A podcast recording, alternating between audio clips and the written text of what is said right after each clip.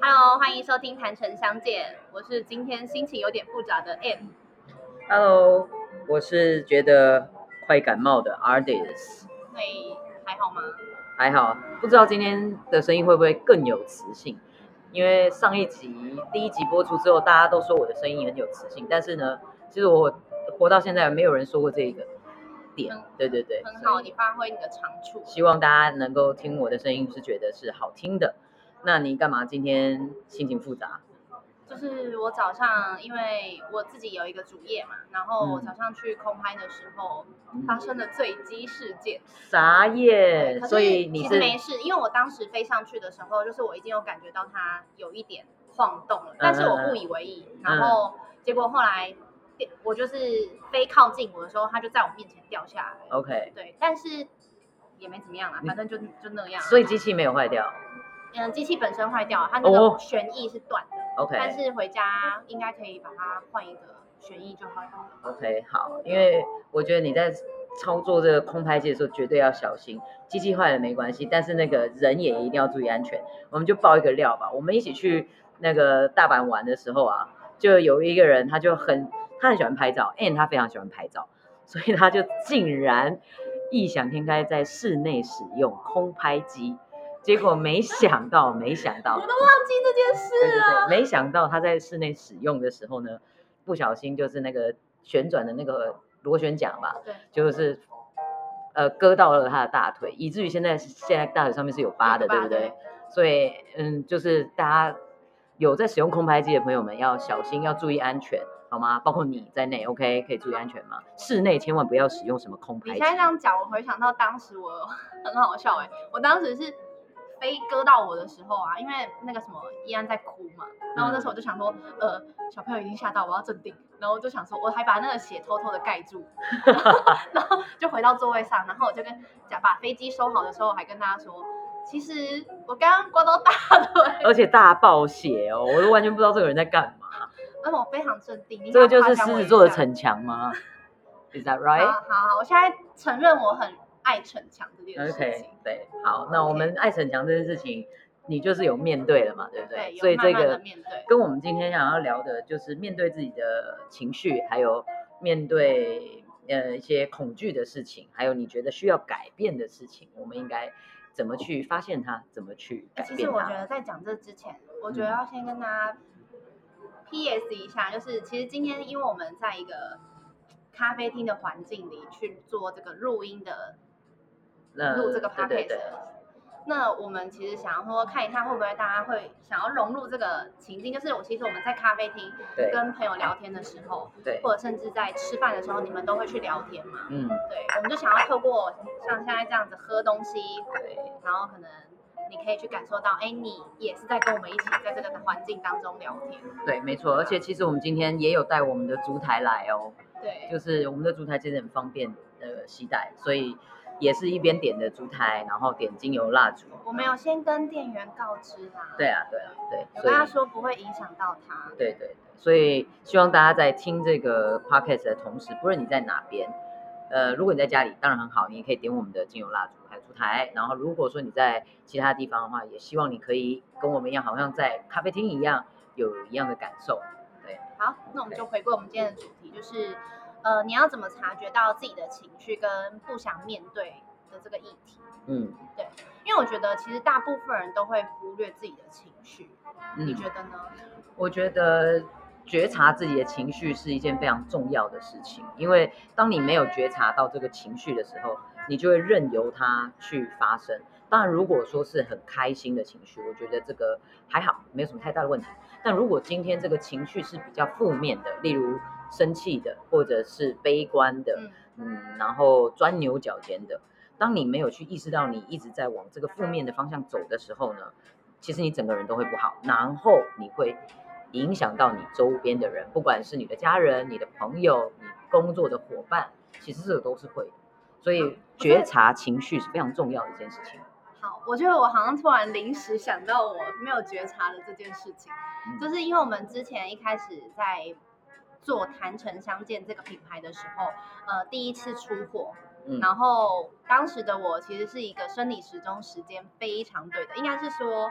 我是一个很需要在该进入睡眠的时候，我就应该要有得到那个需求，嗯嗯对，嗯然后我就会没发现我自己有一个脾气上来，嗯，对，或这就是跟很多人有起床气是一样的道理。对，可是我没有起床气，我相反我是 有睡觉气嘛，对，就是不让你睡觉你会生气。就是我会我会自己心里生闷气，但是我是没有，我是不自觉的，我没有嗯想要影响任何人，我会觉得说你让我安安静静的出货，对，但当时他的那个脸色就是好像那种瞬间垮下对来。十二点一到，哇，脸色一沉，然后就也不讲话，然后就在那边包货。但是你知道那整个氛围，你就就是会影响到旁边人，会觉得说，哎呦，借狼那已经骂那啦，怎么会变成这个样子？刚刚不是都还好好的，然后突然就那那，但是其实我是知道他是有这个时间到了，他需要睡觉的这个，所以我也就不太跟他就是所以我真的想。要好好的讲，就是表扬你，就是在当下没有戳破我的那个情绪，是在事后的时候才去跟我说，呃，他觉，嗯、他其实意思是说，呃，你其实意思是说，就是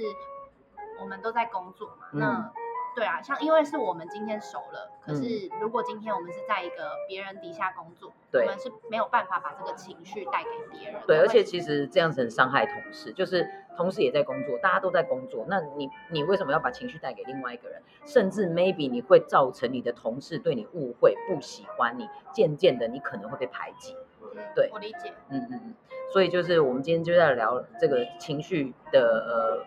觉察，然后起还有承转合，对，也没有起承转合，就是情情绪的觉察，然后你去面对，还有你面对你的缺点跟恐惧这样子。那我可以再举例一下，就是我第一次去意识到我自己情绪，跟我想要理清楚了我刚刚举例的那一件事情，蛮深刻的。跟其实就是因为我身边有几个很好的朋友，然后我在朋友当中，其实我，嗯，我是一个很算是照顾者的角色，嗯就是我会希望在这个群体当中，我把每一个人都照顾得很好，这样子。嗯那当时就是，呃，我认识了三个朋友，我们是四个人很常一起去旅行，嗯然后其中，呃，A 跟 B 是好朋友，然后 C 也是我的朋友，就是我们是我把他们凑在一起，所以他们现在我们就是四个变得很好。嗯那当中的 A 跟 C，他们原本一开始是不认识的嘛，可是他后来就是他们变成了室友，嗯，对然后 知道我的人知道我就知道我在讲谁。对对好，反正就是他们就是后来坐在一起了。可是某一天我们一起去旅行的时候，应应该是说某一天为我庆生的时候，然后突然这个 B 女，因为 B 女比较少跟我们联系，嗯然后她就突然跟我说：“你好像对于 A 跟 C 住在一起这件事情有点吃醋。”嗯我就想说，嗯，我没有啊，我从哪里让你感觉出来？然后她就说，没有嘛，很明显，很明显吧。然后后来，反正从那一次之后，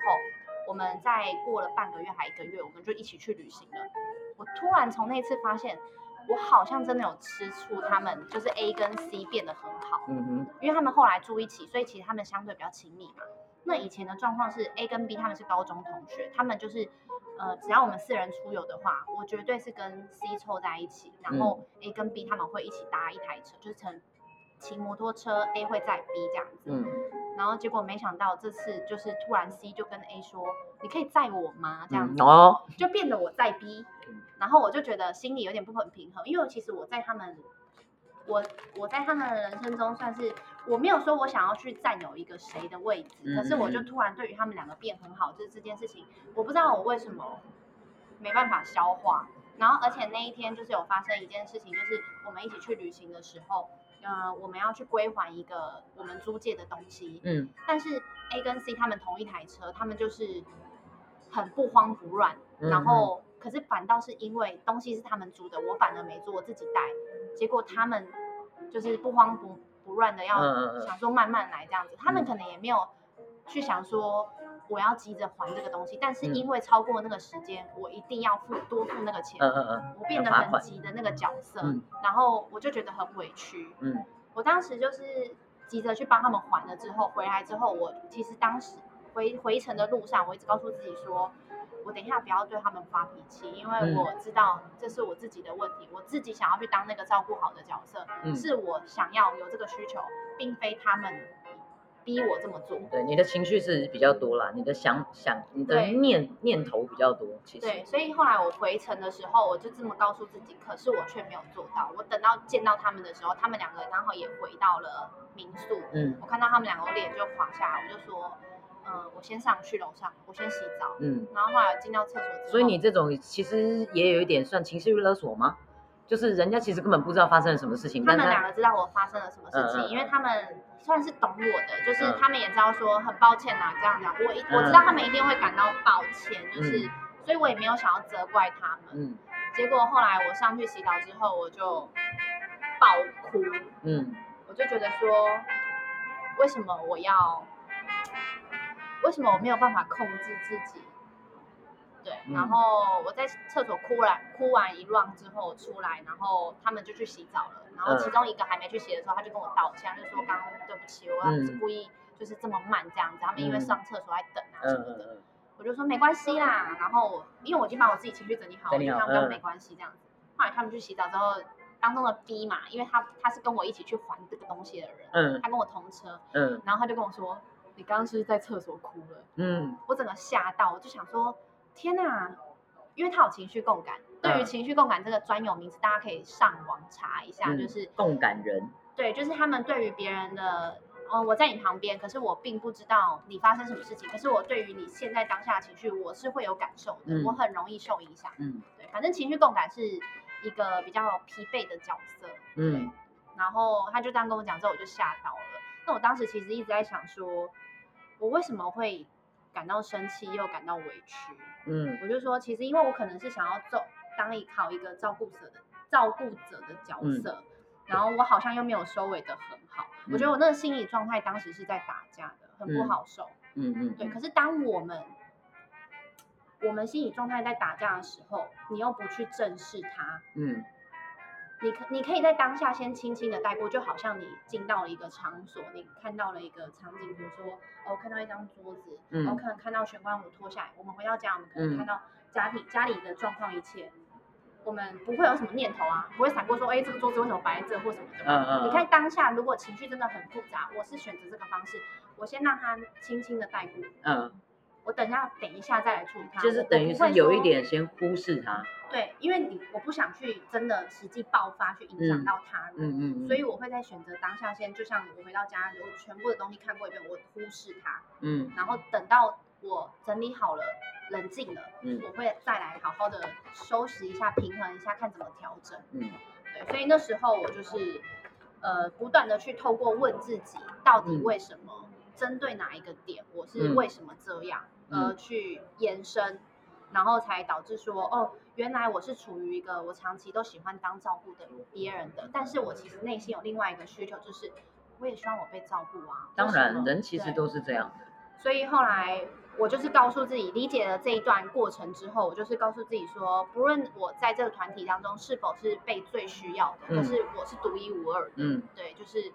我不一定要是被最需要的，但嗯是我们的互动是独一无二这样子。嗯嗯嗯对，才造就了哦。后来其实我有跟他们说这件事情。就你们有讲讲开就对嗯，我，在后续等我这件事情全部都整理好了，我才去跟他们说。嗯嗯嗯。那你呢？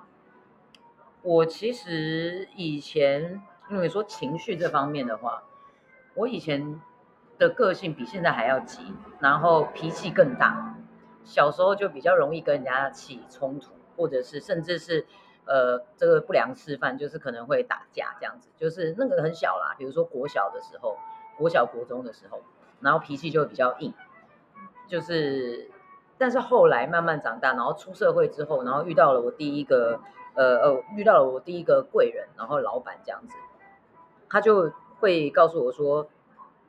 要去觉察自己的情绪。当你在有情绪来的时候，你生气的时候，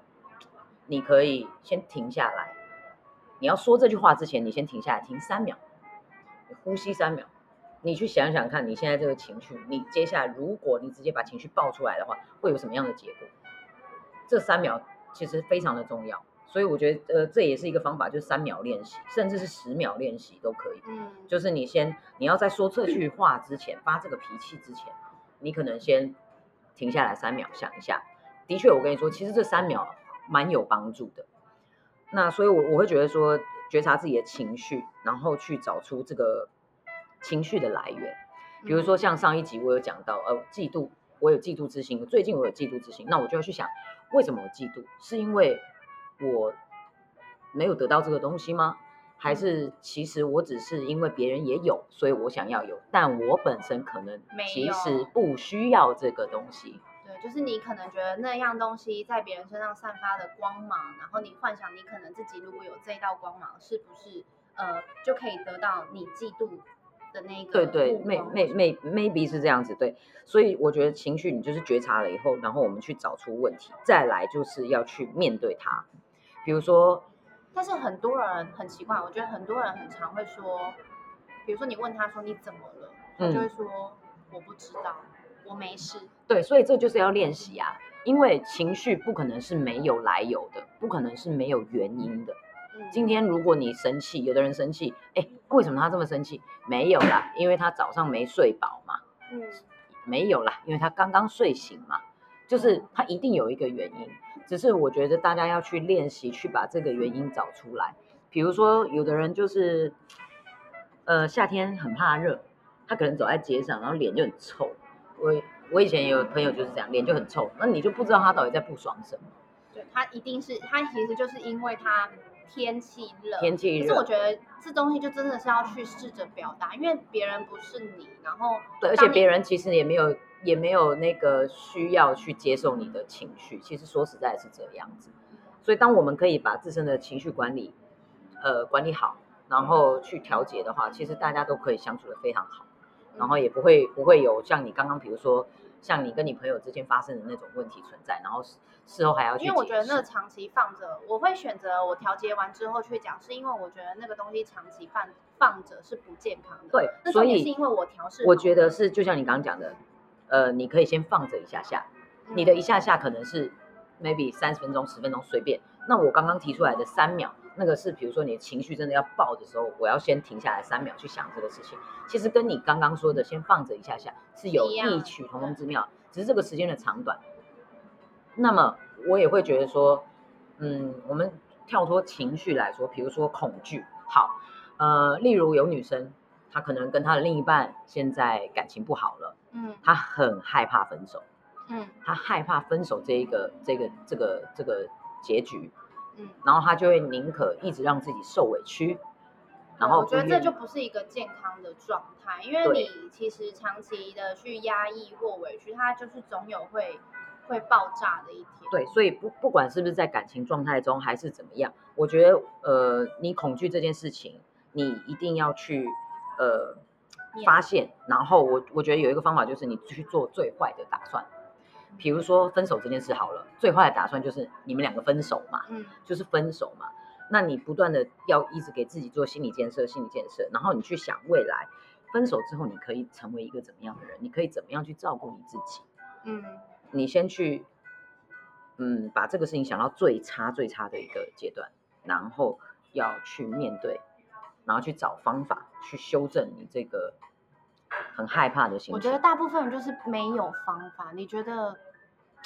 因为我觉得其实我在之前其实也是没有方法。嗯对啊，有些人会觉得说，哦，我就看书啊，嗯，或什么的。看书也是一个方法。我觉得应该有一个有有时候我会这样子，就是告诉自己说，虽然我知道可能在很多低潮的人听起来都会觉得 bullshit 啊，超难的、啊，妈，我自己我自己也失恋过，我自己也有一些狗屁倒灶的事情过，但是我现在都会告诉我自己，尤其你知道，我每次在经痛的时候，我都会用这招，嗯，因为就是我会告诉我自己说，反正明天第二天之后就不痛了，所以就忍一下，忍一下就没事了。那其实这个痛的过程，就跟这个我刚刚讲的，就是你去想说，好，分手之后他可能会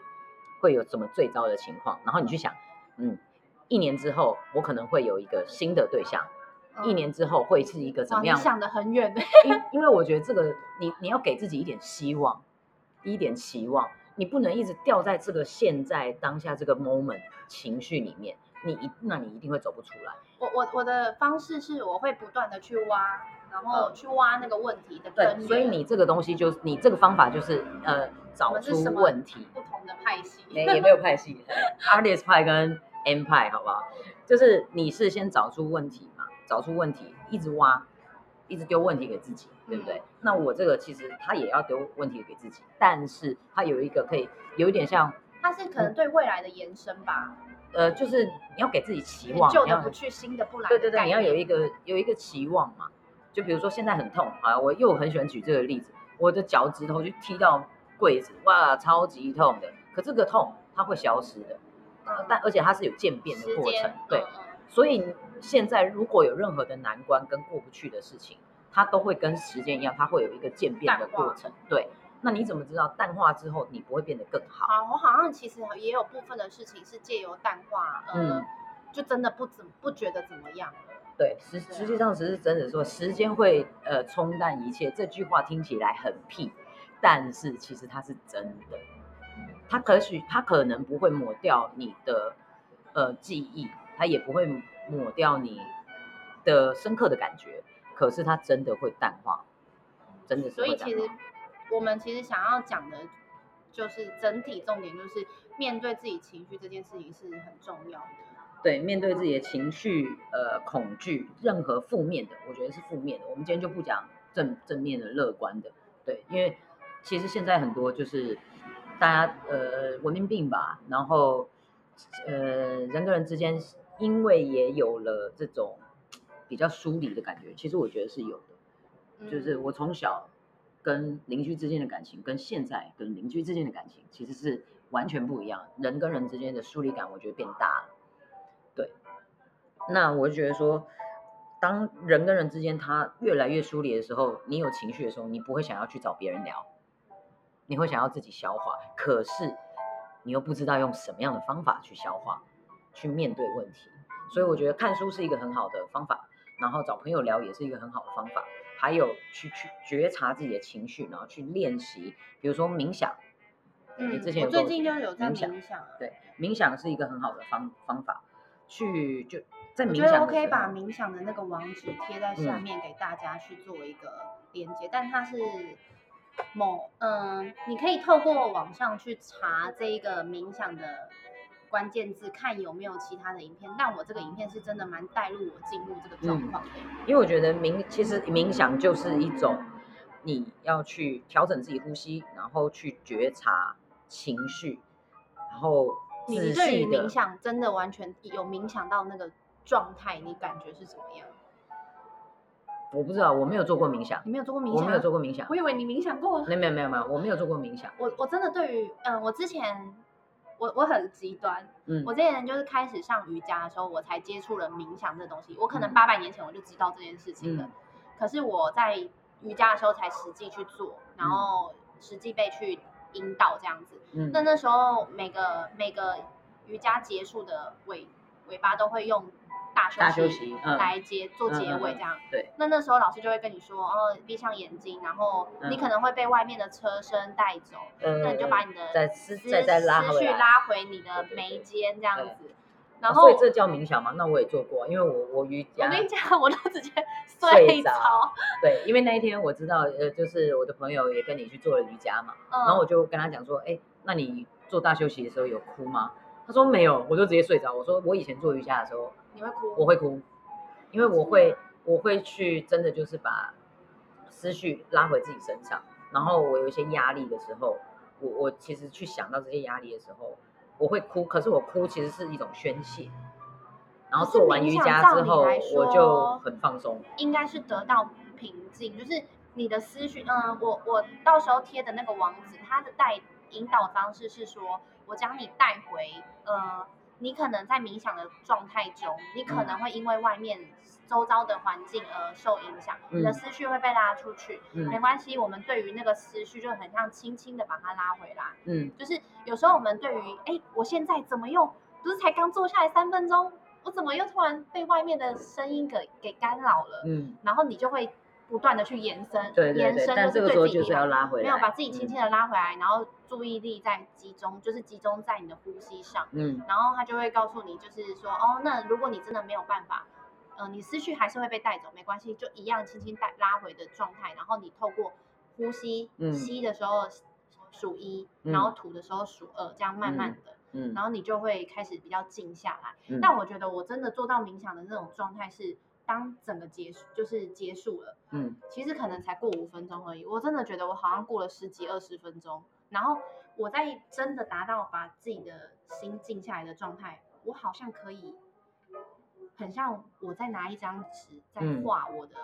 边，就是我的整个人的那个哇，你边这个。好好神奇啊！对，就是你，你可以，你呃，如果真的要再具体一点的详细说明的话，你会很像我的灵魂站在一个我坐在我对面，然后看着我的那个视角。嗯，各位同学，我们现在这个不是什么灵异节目啊，大家不要有点悬啊。他只是在跟你分享，就就是如果你真的有做到冥想的话，你的感受会是怎么样？嗯而且其实冥想完之后，他会告诉你说，你不要去对于你刚刚那五分钟发生的事情有什么样的想法，你嗯就是呃记住此刻你睁开眼的那个感受，就是你会觉得天哪，我好像已经坐在这里很久，可是嗯其实你可能也不过坐五分钟。我觉得透过这五分钟，它虽然很短，嗯可是你可能觉得过得很长，反正 anyway，就是你会觉得你真的专注在自己的身上，然后你的思绪是很净空的，嗯你没有任何的杂念。嗯对我觉得这件事情很重要。对，因为它比你，我觉得我极端的睡着是我不是我想所追求的，因为我睡着 睡着，我每天晚上也可以睡，就是我觉得那就是不是冥想境界。虽然我很放松，因为我觉得我本来我我我觉得我还蛮容易紧张的哎，可是我好像也很容易放松，我晚上睡觉超好睡的。对啊，好羡慕这种人哦。我都不会，我都不会失眠。真好现在讲会不会太早？等一下今天晚上就失眠。。对，所以我觉得就是你看，你提供的这个冥想的方法，其实也就是我讲的，就是你去不断的深挖，然后面对自己的问题，然后去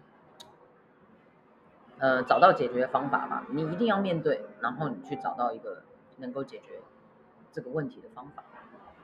嗯，其实我还是蛮想提供一个我今其实今天因为要录这个 podcast 的时候，我有去找一些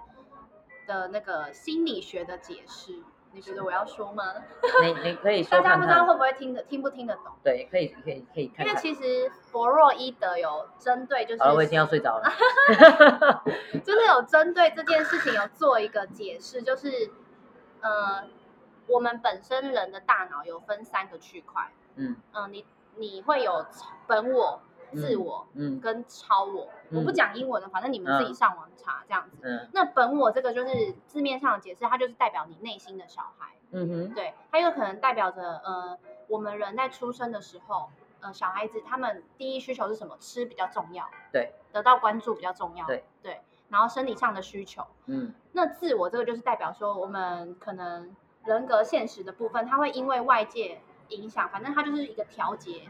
调节器的概念。嗯对，那像超我的话，它就是一个道德良知，它就是一个完美的标准。嗯对，它就是任何事情我都要表现得非常完美，它就很像一个监督者。当你今天，比如说你捡到一百块好了，你可能会觉得说，呃，你其实本我的部分会觉得我想要占为己有，本我就小朋友，我要拿拿去对，买糖果，对对对。可是超我的部分会想说，你怎么可以？你怎么会这样子？嗯你这样子不好。这根本是人格分裂吧？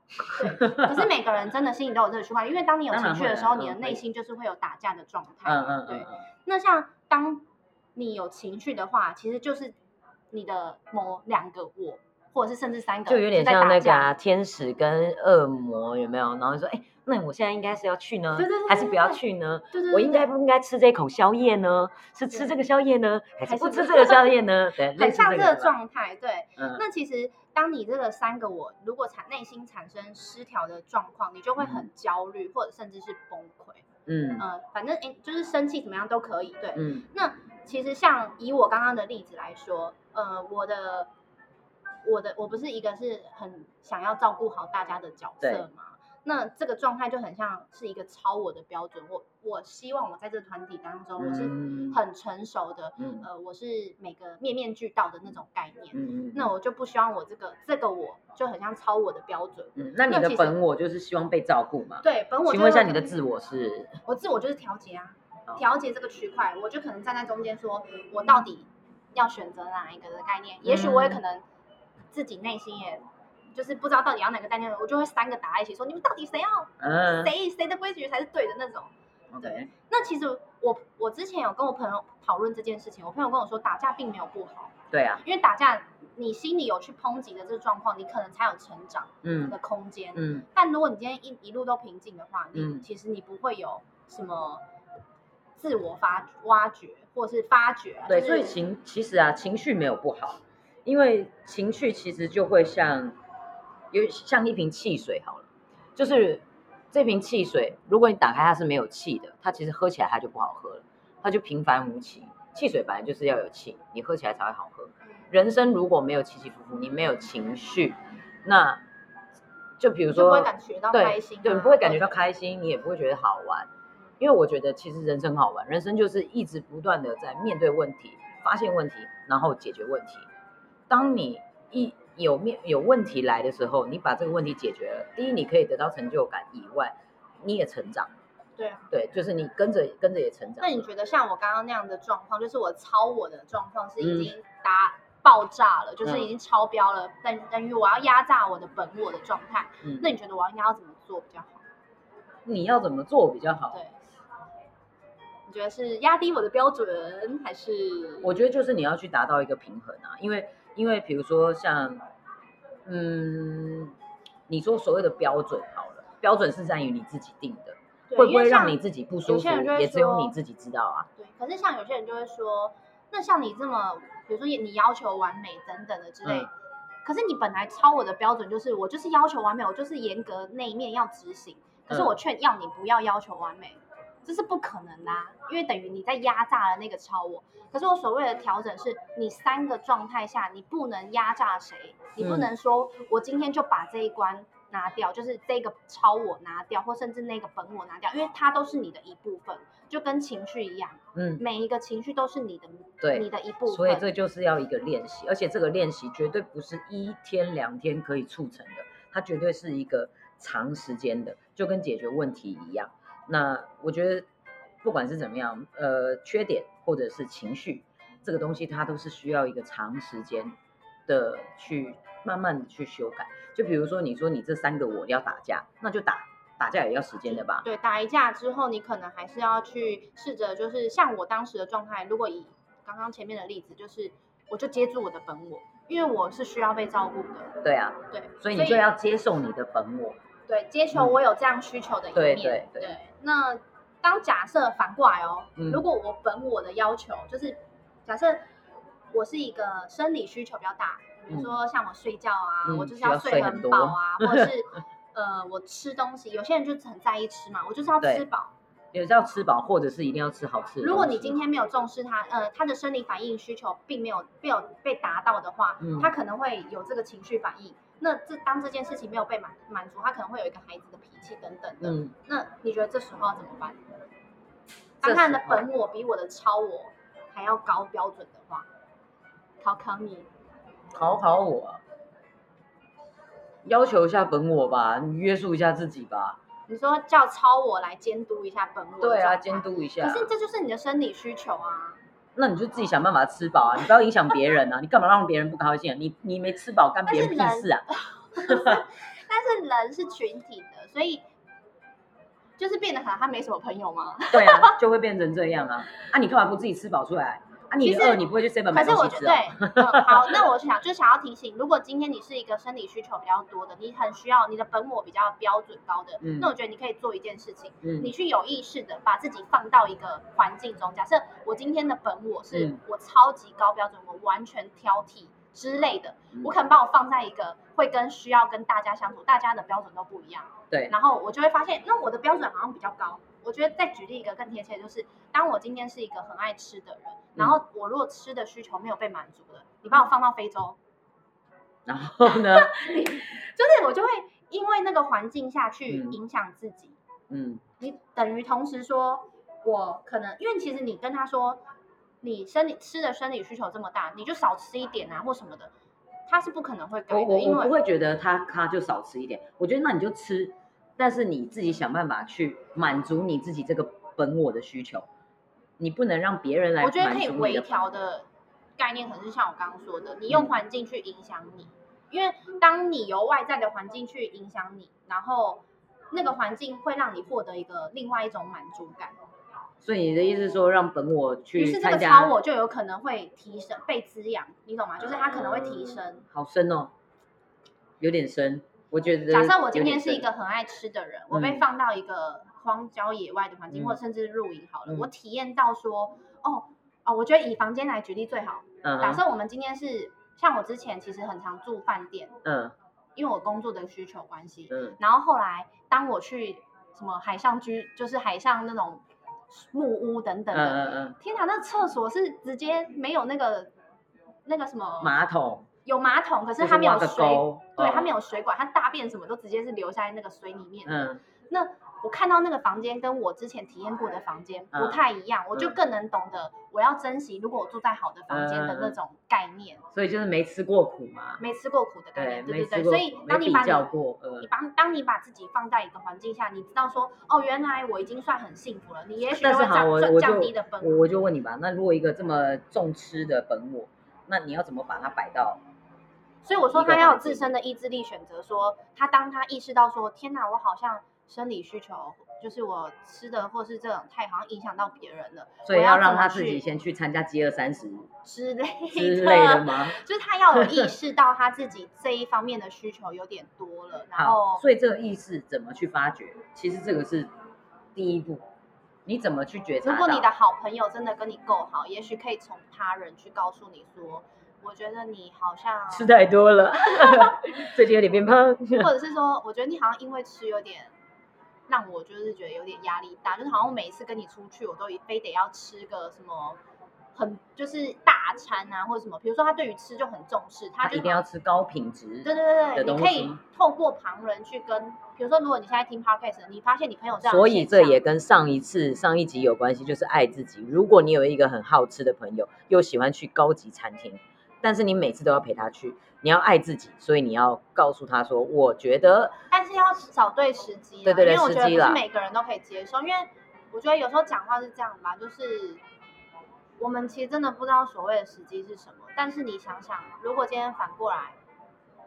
你你在什么样的场合，你可以接受别人怎么样去跟你诉说你的不好，嗯，我觉得可以透过这样的方式去替他人设想说，你要怎么去跟他讲他的这个不好，嗯，对，因为绝对不是当下。因为呃，比如说当下不不可以当下了，当对，下当下，比如说我们在吃，然后你就跟他说：“哎、我真的觉得你吃太多了，然后 你每次都带我这样吃高级餐厅，我觉得很很浪费我的钱。”好了，但如果是那个本我爱吃的本我请客的话，我没意见啊，好不好？好 好，对不对？对对？对对？对，但是如果如果说你有一个这样的朋友，或者不是只是吃饭啊，就是当然有其他需求，跟你的需求是配合不上的时候，还是要爱自己啊，找一个合适的时间去跟你的朋友，哎，去讲表达这个事情，然后让他也帮助他的本我去意识到说，哎，好像他有这一方面的问题，对吧？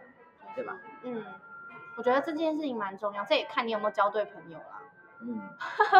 嗯，有没有朋友？就看这时候了。不要这样子。我觉得有时候 朋友跟你说话，他不一定是想要伤害你，当然，他有时候可能是想要真的是朋友才会说真话啦。对啊，一起成长嘛。嗯，所以嗯，我觉得我们今天没想到讲这么深。就是因为有感觉很像搬了一本教科书来，有没有？我真的为了这个 podcast 就是查了很多相关很好啊，很好啊，欸我觉得非常好。我很怕我，就其实我自己当然也是告诉自己说，我们录 podcast 的初衷就是为了想要让大家听完这个，从中找寻自己的答案，并不是我这边给你解答。没错，没错对。对，所以因为每个人遇到的事情不一样，每个人的情绪、每个人的缺点不一样。像我也会有我的情绪跟我的缺点，所以要在每一次的情绪来到的时候去觉察，然后去练习。还有，我觉得还有很重要的就是就是放下跟放松。比如说我这个人就是一个呃特别容易呃紧张的人啊，像你，你特别容易紧张。我紧张就会腋下流汗。对，那你就你就要去接受你的紧张，但是你要去想办法去解决你的紧张，面对你的紧张。这件事情我还没有，好，我坦然说，我这件事情还没有完全的解决。但要练习，对所以这个练习这个东西就很像我我知道我自己有现在有这个情绪，玩游戏、打电动，你会卡关，传总慢慢地是卡关，对不对？或者是有人谈恋爱，总是遇到渣男渣女，为什么？那 maybe 是你眼睛有问题，还有你跟别人相处的方式有问题。我觉得遇到渣男或是遇到渣渣女女等等的，其实有一部分绝对不一定是那个男生对方对渣，所以这就是为什么一直卡关，总在卡关，就是表示你有一个地方就是总是学不会，对吧？对吧再聪明一点。？OK，好，我们下一次来开一个唱歌，没有，就是你都一直遇到一样的问题的时候，要开始去检视说，哎，为什么我一直遇到这样的事情？嗯，嗯，所以很多很多呃呃，所以我才说人生好玩的地方是在你找出问题、面对问题，然后你解决问题。当你把这些问题都解决了，你就 level up，你就在上升一级。上升，对对对你。就不会再遇到奇怪，大家都喜欢那么打游戏。我之前打游戏的时候也很喜欢，就是练我的等级。为什么也？我其实在，打怪练等啊，啊对啊？可是我是说，所以你们喜欢打怪练等的人啊，就是真的面对情绪就要把就它用这个对用这个方法。那如果不玩手游的人呢，就是还是可以练习一下这个，因为其实这个我我觉得，而且有的人真的会，比如说他换工作，他一直换工作，一直换工作，他永远都觉得是他同事的问题，可是嗯。其实殊不知，其实他本身也有问题。他就是觉得，啊，这个做这个也好累，就是他自己没有定。性，他没有发现，所以。如果有听在听的呃听众，你如果可能一直觉得你一直遇到不好的同学、不好的呃另一半，或者是不好的工作，嗯，我觉得你可能要停下来去想一审下，视一下自己，对对对检视一下因为我觉得没有人喜欢一个一直爱抱怨的人。我觉得抱怨哦，嗯，这个是另外一个课题哦，我们之后再讲，我们可以再讲一个方。没有人会喜欢一个一直爱抱怨的人，然后如果你一直抱怨，其实你会导致大家都疏疏疏离你。那嗯你倒不如先停下来检视自己，说为什么我一直觉得我的同事很讨厌，不管我换了几份工作都是这样。为什么我遇到的同学总是爱取笑我？是我真的有问题吗？还是怎么样？嗯，就是不管怎么样，你生活当中你遇到的一些事情，我觉得你都要停下来，然后看一下、审视一下。如果你有遇到这些问题的话，如果没有的话，今天听到这些，我觉得你也可以分享给你的朋友，然后让他们也是一起去练习这个觉察、对啊，情绪跟问题。很重要。嗯，真的不急于一时啦。哎，我们现在已经录到四十二分钟了，所以，所以我们觉得，我觉得我们今天讲差不多，有要工商时间吗？呃，工商时间我倒觉得还好啦，因为 呃，喜欢我们品牌的朋友们就会来看我们的品牌，然后我们最近还是这样又有工商时间了，反正就是最近还是有出新款，所以大家可以来看。那今天四十几分钟，呃，这位那个贾弗洛伊德，你还有没有别的要补充啊？嗯，没有哎、反正大概就是讲说，我觉得有时候你，当你发现情绪的话，如果你当下解决不了啊，就是就是带过，先带过，先先放下，先放下，然后放松，让自己先把这个情绪放在一边，这个问题先放在一边，然后去呃想想有什么样的方法可以去解决，不要让这件事情、这些情绪来影响你本身，或者是影响你旁边的人。嗯，因为其实当下如果你是可，比如说跟一群朋友出去玩好了，然后你一直 focus 在你可能还没出去玩之前发生的一些事情，让你很阿杂嗯，等等的，那你就会错过等一下后面会发生的事情，就是你没有办法珍惜当下。对，其实我觉得你举这个例子很好，就是一个恐惧。反正我我以前也是这样，就是我要我要去一个聚会之前，我就一直觉得说，哦天哪，我我我可能又要看到这个人，又要看到那个人，然后我觉得这是一个很尴尬的情况，可是我又非去不可。嗯嗯，后来我就在出发的前几天，我就会告诉我自己说，没关系，就是一切随缘。嗯嗯，对，然后如果就算我当下有有有不开心的情绪或怎么样，我就让自己放松。